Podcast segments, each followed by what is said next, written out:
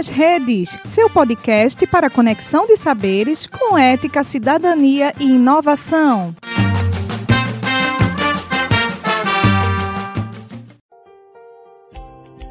Conhecimento Solidário, uma ação extensionista da Universidade de Pernambuco.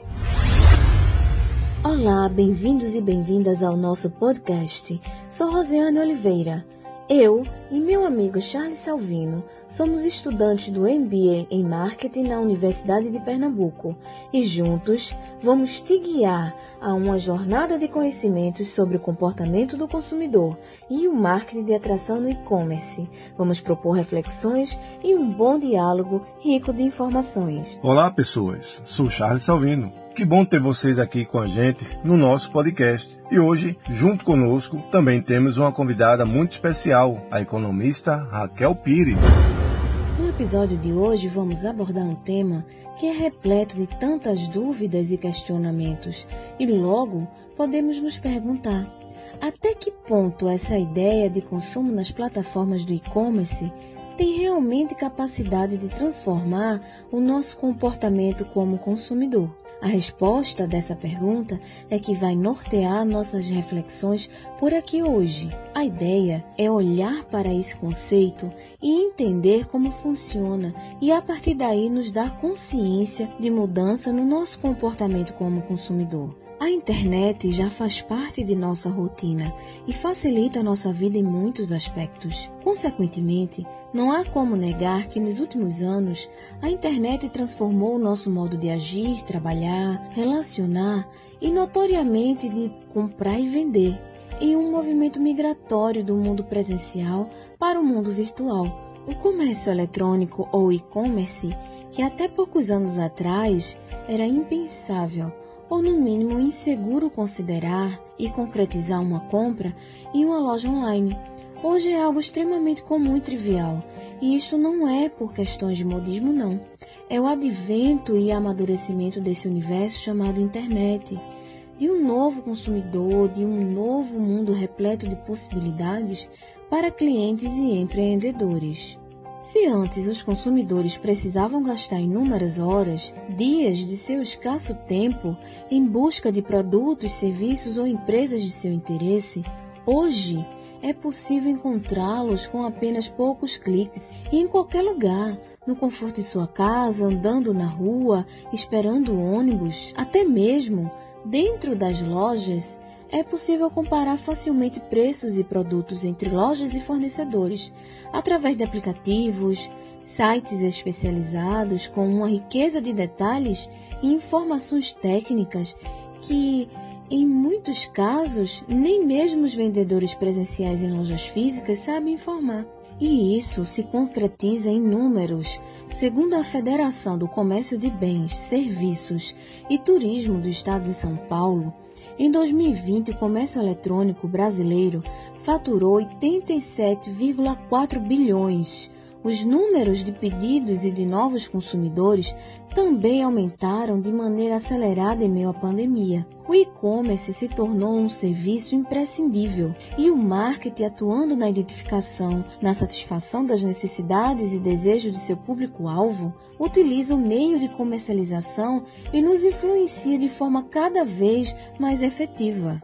E isso é visível, Rosiane, no excesso de anúncios publicitários e mensagens que a todo momento tentam nos levar à compra, estimulando o desejo por novos produtos e serviços. Provavelmente, quando você deseja comprar ou pesquisar algo, o que faz? Busca informações na internet, não é mesmo?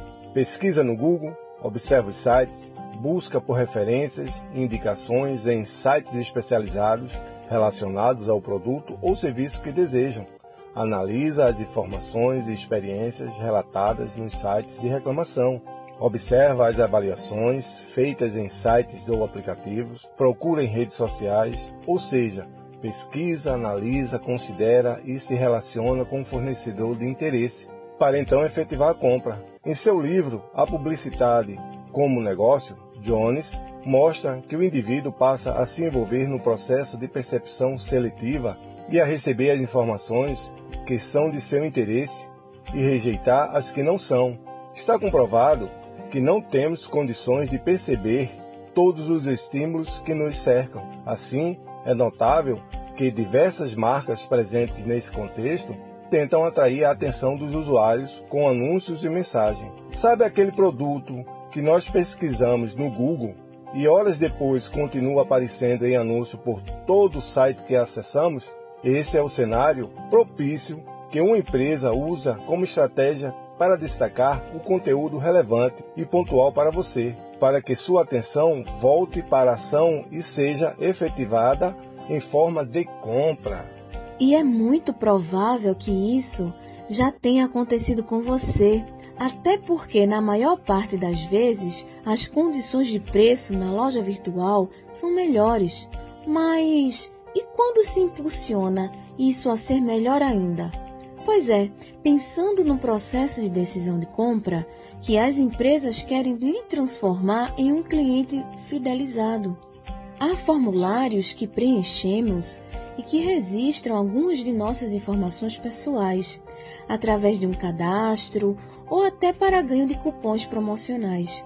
Seus dados são mapeados e avaliados e são convertidos em técnicas de vendas para um determinado produto ou serviço, para que você efetue a compra naquela hora ou em um momento oportuno.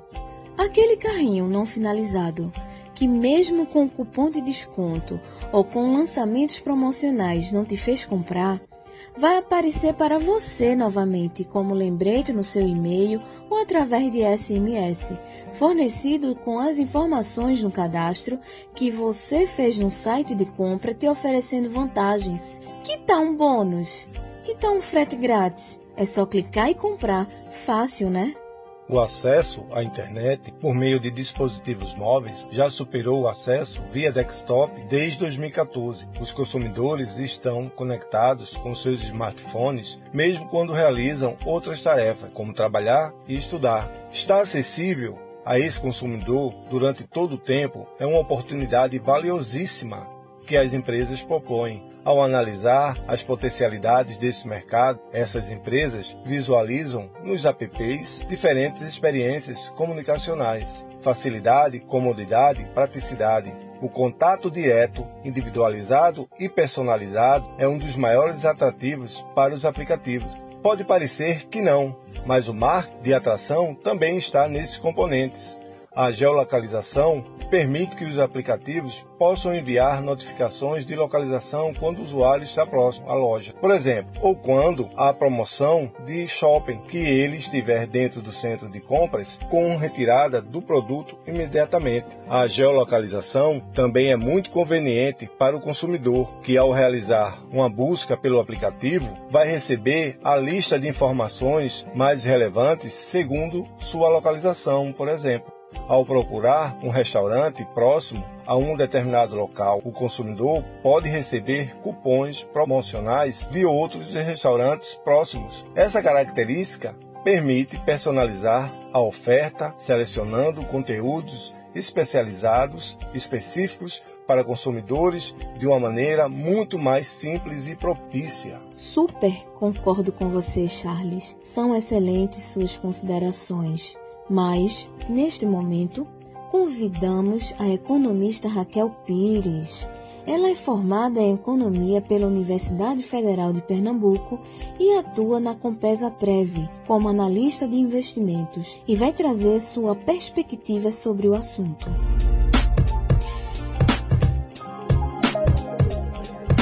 Raquel, como vimos, existe toda uma estratégia de marketing que está nos influenciando direto ou indiretamente as nossas escolhas. Pensando nessa perspectiva, qual a sua opinião como profissional e consumidora sobre o marketing de atração? Boa noite a todos. Primeiramente, quero agradecer o convite para participar de um debate com um tema bastante relevante, principalmente nos dias que estamos vivendo, né? É, para responder essa primeira pergunta, eu gostaria de citar um dos dez princípios da economia, onde diz que todos os indivíduos reagem a incentivos. Né? Custos e benefícios eles norteiam as decisões dos consumidores. Tá? E a estratégia de marketing de atração ela oferece ao consumidor uma redução de custos e eficiência na aquisição de um bem. Que interessante. E como você enxerga os benefícios da compra online? Muito boa sua pergunta. É, podemos dizer que a compra online é tão boa para o consumidor quanto para o empresário, né? Para o consumidor, a gente tem agilidade, facilidade, menor preço, segurança. Do lado do empresário, ele tem um direcionamento dos seus produtos para o seu público-alvo, que resulta em um menor ciclo de venda, que é o tempo que se demora para fechar uma venda desde o primeiro contato. Comparado com outras estratégias, a estratégia de marketing de atração é que apresenta baixo custo e elevado retorno. Raquel, agora me fala um pouco sobre sua opinião e sobre a influência do marketing nas suas escolhas e decisões de compra. Bem, o que mais influencia a minha decisão de compra e, consequentemente, está diretamente correlacionado às estratégias de marketing é o preço do produto, a reputação do estabelecimento que oferece o produto, a avaliação do produto por outros consumidores, o tempo gasto para adquirir o produto, a agilidade do site ou aplicativo do estabelecimento que oferece o produto. É, todos esses pontos norteiam minha decisão de compra. Estimada Raquel, agradecemos a sua contribuição ao nosso podcast. Você trouxe conhecimentos valiosos que acrescentou consideravelmente à nossa conversa. Gratidão e sucesso.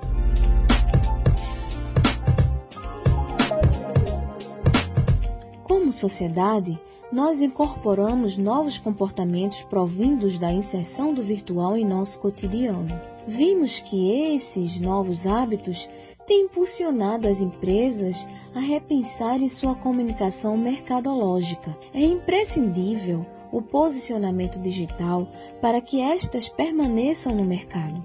Cientes da altíssima exposição a mensagens a que seus consumidores são submetidos diariamente, o desafio da atualidade é buscar relevância e relacionamento. Saber utilizar a informação é sempre um constante desafio para profissionais e para as empresas na área do marketing. É necessário visualizar todos os possíveis usuários como clientes.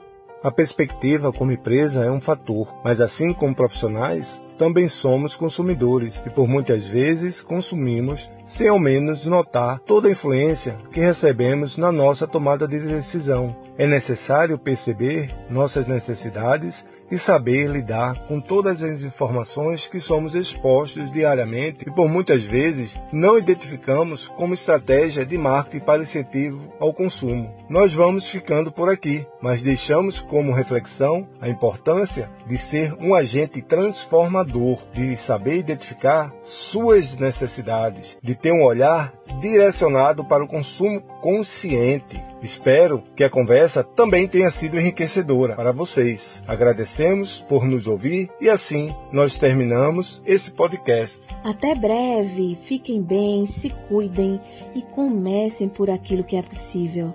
Gratidão.